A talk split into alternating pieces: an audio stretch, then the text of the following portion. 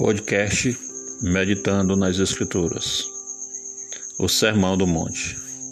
O Sermão do Monte é um dos mais longos discursos de Jesus. Ele vai do capítulo 5 ao capítulo 7 do Evangelho de Mateus. Mas inicialmente iremos analisar apenas as bem-aventuranças, que vai do capítulo 5, versículo 1 ao 12 as bem-aventuranças, elas são princípios que transmitem uma mensagem ao coração de cada um. São princípios que levam-nos a refletir sobre o que Jesus ensina e por meio da reflexão que possamos fazer uma análise da nossa vida para vivermos de acordo com a vontade de Deus. São princípios que nos levam a viver não da maneira que nós achamos que devemos viver, mas da maneira que Deus se agrada. É por isso que a palavra é bem-aventurados, que significa feliz, ditoso ou afortunado. Iremos analisar hoje a primeira bem-aventurança, que vai do capítulo 5, versículo 3, que diz: Bem-aventurados os humildes de espírito, porque deles é o reino dos céus. Mas o que é ser humilde de espírito? O oposto da autossuficiência é falar da humildade de espírito. Humildade de espírito é reconhecer a sua total falência espiritual.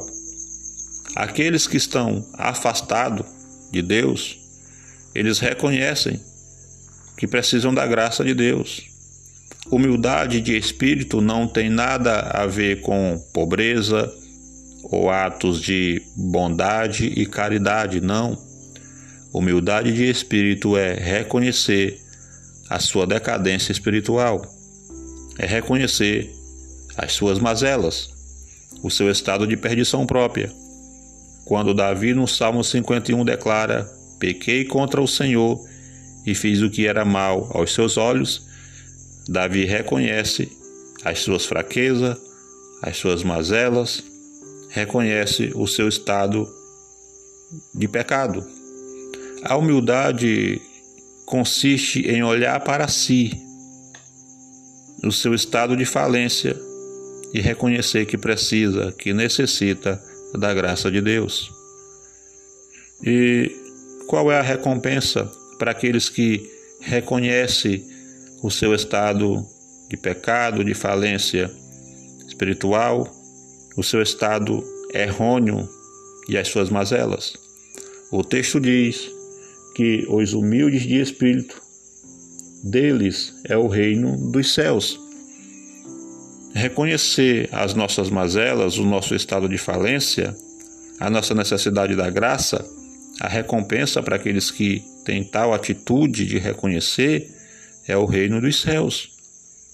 Porque para entrar no reino dos céus, precisamos olhar para nós, reconhecer o nosso estado de pecado e nos achegarmos à graça de Deus, suplicando perdão, graça e misericórdia.